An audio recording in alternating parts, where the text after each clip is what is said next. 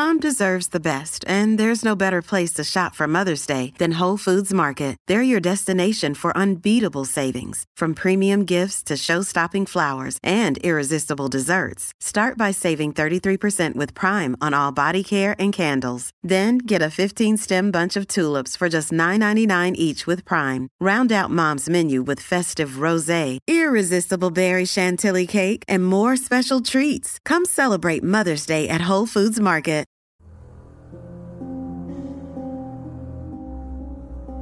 嗨，晚上好，欢迎来到今晚的奇闻事件部，我是主播莫大人。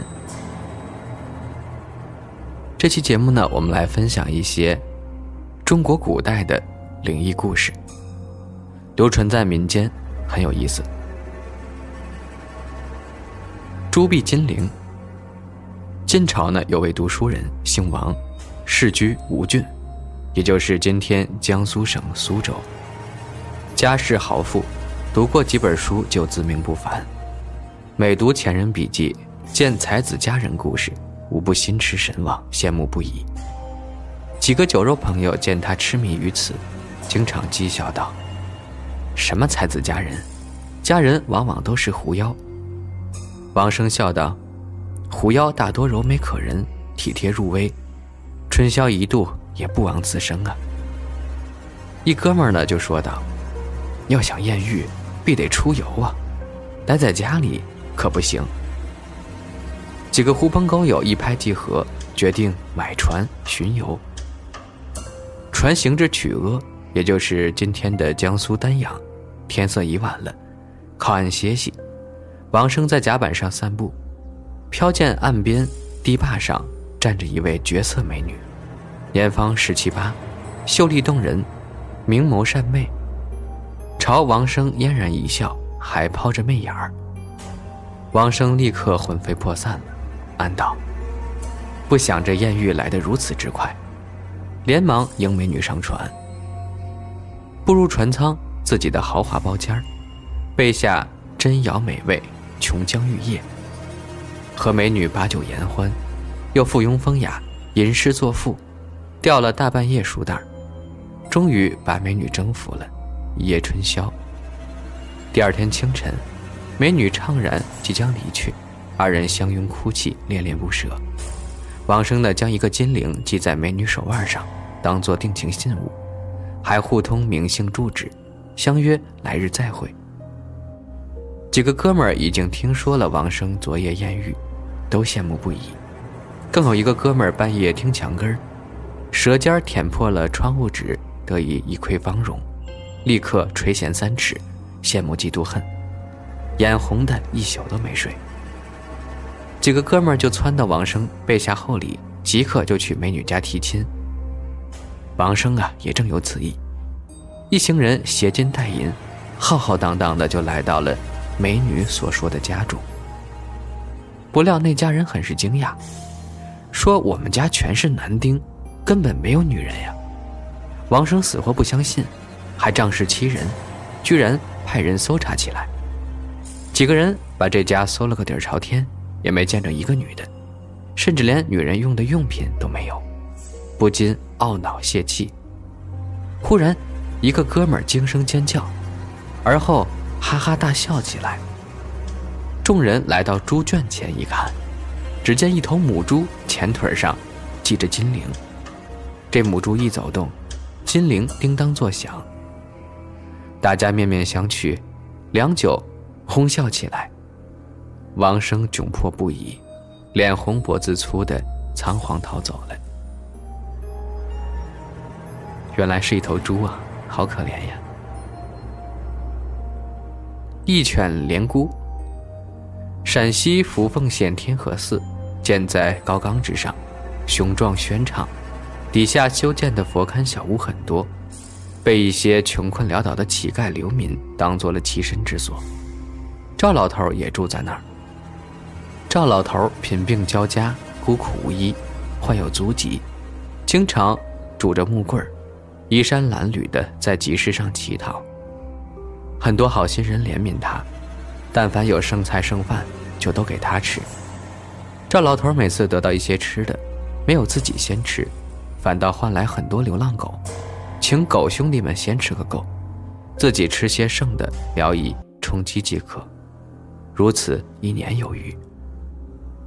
冬天到了，赵老头再次去集市要饭，返回天河寺途中足疾发作，瘫倒路边。其实大雪纷飞，酷寒难耐。赵老头穿着破衣烂衫，叫天天不应，叫地地不灵，眼看就要被冻死了。突然，那群流浪狗呼啸而至，绕着赵老头挤在一块儿，用体温温暖着他。赵老头苏醒后不禁热泪盈眶。老人说道：“天寒地冻，你们这么做，不一会儿就会被冻僵而死的。快快去寺里避寒吧，别管我了。”老人呼喝驱赶，想赶这些狗离开，但这群狗义薄云天，反而挤得更紧。如此过了十来天，老人在群狗的呼斥下没有冻饿而死。这些狗兄弟义气得很，轮班倒去觅食，其余的继续守在老人身边取暖，寻来吃的就先喂他，老人才得以延缓生命。后来老人终于支撑不住，撒手人寰。群狗哀鸣呜咽，持续了好几天，这才恋恋不舍的离去了。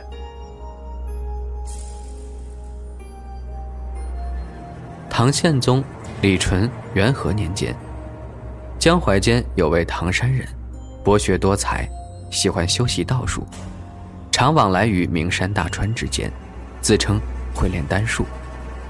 很多人慕名而来，拜其为师。唐山人。颇为自鸣得意，俨然以一代宗师自居了。一日，在楚州，也就是当今的江苏淮安，一个旅店里，结识了一位姓卢的书生，意气相投，引为知己。卢生年少俊朗，言谈之间似乎也懂点道术，又说自家舅舅也姓唐，因而称唐山人为舅舅，礼敬有加。唐山人很开心，二人相邀结伴去南岳衡山，途中住进了一座寺院。夜半时分，二人还聊得起劲儿。卢生忽然说道：“久闻叔叔会炼丹术，可否赐教？”唐山人开始端起架子：“我几十年苦心孤诣遍访名山大川，拜会无数仙师，这才学会了炼丹术。”岂能轻易的交给别人？卢生更加好奇了，再三恳求。唐山人还故弄玄虚。唐爷道：“学习仙术要看机缘，现在机缘不到，可能到了南岳衡山，我就教你也说不定。”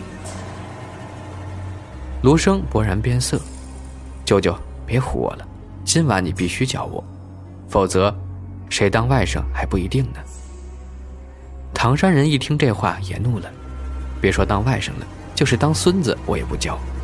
我跟你素昧平生，不过看你这个小子温文尔雅，谈吐不俗，算得上同道中人，才结伴出游的。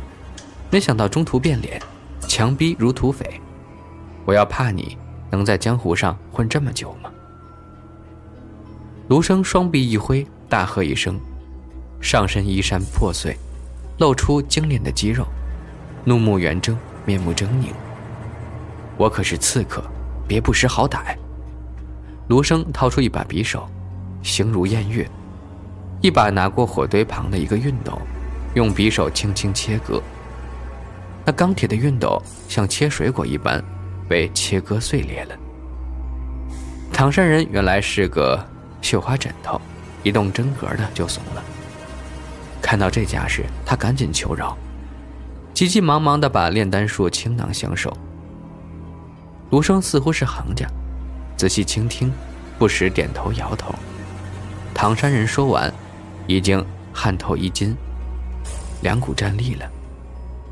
卢生搀扶他起来，笑道：“快快请起吧，险些误杀了舅舅。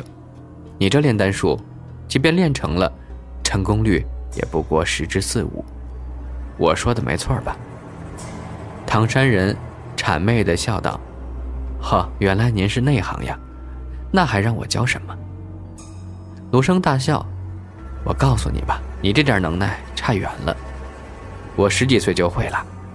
我师傅可是真正的神仙，他令我师兄弟十几人下山寻找天下间忘传炼丹术的人，通通杀掉。幸好你学艺不精，否则早已成了我刀下之鬼了。说罢，卢生寂然幻灭，凭空消失在了空气里。唐山人从那以后遣散所有徒弟，隐居清修，深居简出。凡见到修道之人，都出言相戒，切勿胡乱泄露炼丹仙术，否则祸在不测。很多道友都深以为戒。再说个唐朝的事儿，唐玄宗天宝初年，朔方节度使安思顺进贡五色玉带，唐玄宗爱不释手，又令宦官从内藏库中寻来五色玉杯，两件宝物放在一块儿，交相辉映，霞光万道，令人炫目。唐玄宗拍手称快。唐玄宗知道五色玉乃是西域诸藩生产之物。但很多年都不见进贡了，他很不高兴，派使者抵达安西都护府，责问诸藩。西域各部惶恐不已，表奏皇帝，说几年来，他们一直都向朝廷进贡五色玉，但中途都被小波律给劫走了。小波律兵强马壮，横行西域，诸藩莫敢不从，恳求大唐添兵进剿。唐玄宗暴怒，想派兵进剿，很多大臣反对，唯独宰相李林甫赞同。唐玄宗力排众议，命令将军王天运统兵四万，再加上西域诸藩的军队配合，浩浩荡荡几十万大军，直指博律城下。小博律见天兵到此，黑云压城，不禁胆寒，派使者求和，表示愿意洗心革面。重新侍奉大唐，年年进贡，谨守臣礼，并将所劫的五色玉通通归还。但王天运执意不肯答应，挥师攻城。